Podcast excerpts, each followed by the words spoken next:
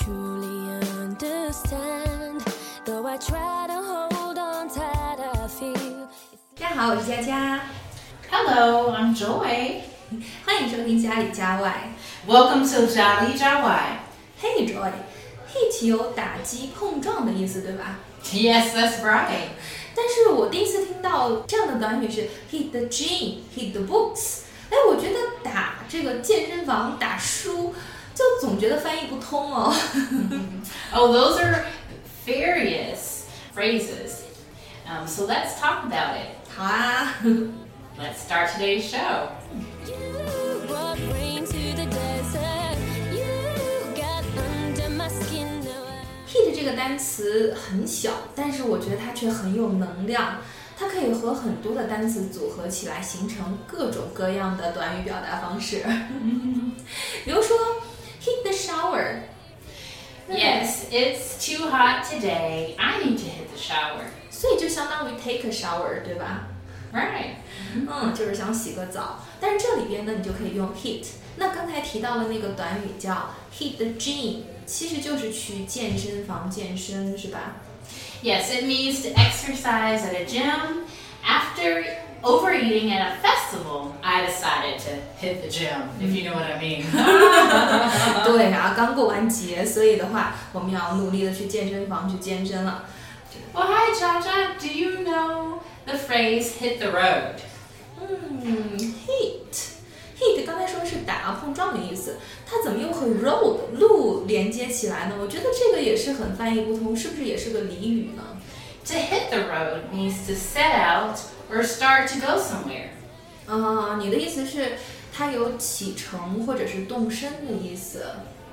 That's right. For example, I had better hit the road if I want to get back home before dark. 啊，就是说我该走了。所以呢，这句话的意思就是，如果我想在天黑前到家，那现在最好就动身了。 嗯，哎，我觉得有一个短语特别有意思，也是用到 hit，就是 hit the ceiling。ah, hit the ceiling. 对，它翻译成中文就是勃然大怒。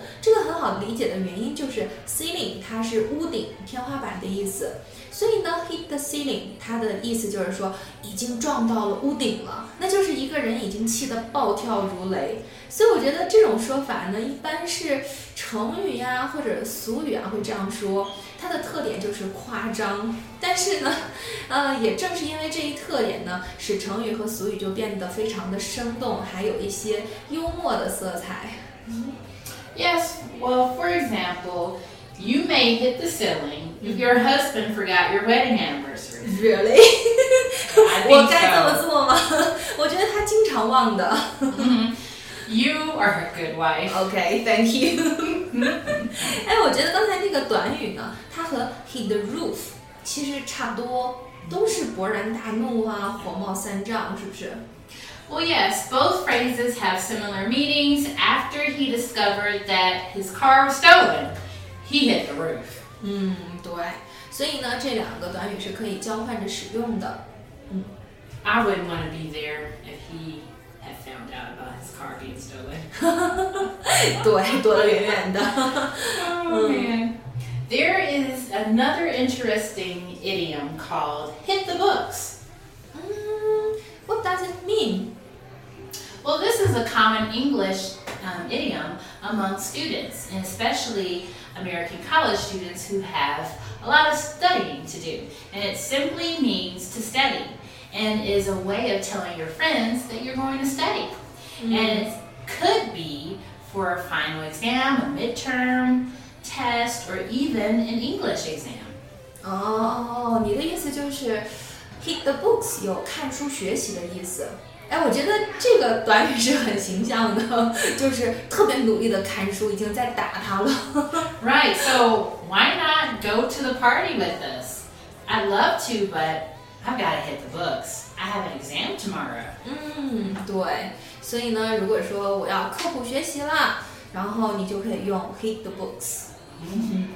我之前在美剧当中呢见过一个短语，但是我觉得怎么都翻译不通，在那个语境之下，就这个短语是 hit the hay。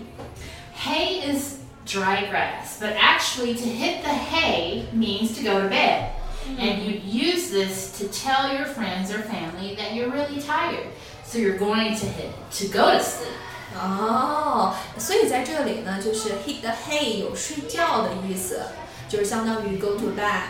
Right, right. 我那个时候就是不太知道什么意思，后来查了一下资料嘛，其实这是一个俚语，是源自于美国二十世纪三十年代的那个经济大萧条时期，那个是 The Great Depression。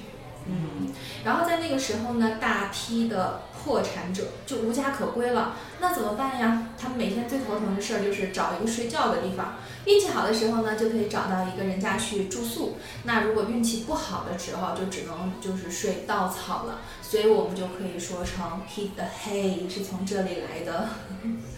Yeah, instead of saying hit the hay, you can say hit the sack. Hit the sack is more of a popular phrase. 哦，就是说 hit the hay 还可以说成 hit the sack，都是 go to bed 的意 Right. 思。嗯，好，那哎，我还看到一个特别好的短语，我觉得很有意思，但是太难猜出来这个意思了，就是 hit it off。 Right. So yes, off can connect with many verbs. 嗯，其实它是人与人之间性情相投，可以用来描述任何人之间的人际关系，比如说友情啊、爱情啊之类的，对吧？ Right. So you could say we really hit it off with each other. 嗯，可以说我们特别合得来，就是 we really hit it off with each other。哎，对，还有一个超级有意思的短语叫做 hit between the eyes。哎，我觉得 这个好像是很痛苦的一件事情啊，就在打眼睛。但是作为一个俗语呢，它的意思是十分吃惊，with surprise 的意思。Right. So when my younger sister told me she was going to have a baby, it hit me right between the eyes, and I couldn't believe she was having a baby at such a young age. 嗯，so I think maybe you couldn't believe that she was having a baby before you。 right. I have to agree. 对我怎么觉得每一期我都在说加油加油，赶快。 So, do you know this phrase, hit the nail on the head? I think this idiom is difficult to guess the meaning. Hit the nail on the head。哦，这个短语 就是很难理解啊，它什么意思呢？ Well, it means get the point or explain correctly. 嗯，就是呃说的中肯啊，或者是一针见血的意思是吗？可以举个例子吗？ Well, your analysis really hit a nail on the head. You are basically you got a question and answered correctly, or your thinking is correct. So when you hear hit the nail on the head, 嗯 you someone is telling you, okay, you got that um, question right, or your thinking is correct. 嗯，可以说你的分析一针见血呀，或者是你的想法很独到。嗯，哎呀，没有想到一个小小的 hit 让我们今天聊了那么多。嗯。 So I have enjoyed our discussion about various idioms. It's been fun. 嗯，就是呀、所以呢，今天我们通过 hit 来介绍了十个跟它有关的短语。那差不多今天的节目就到这里喽。如果你喜欢，就关注家里家外吧。当然呢，也可以给我们留言哦。那感谢你的收听，下次见喽。And I'll see you next time.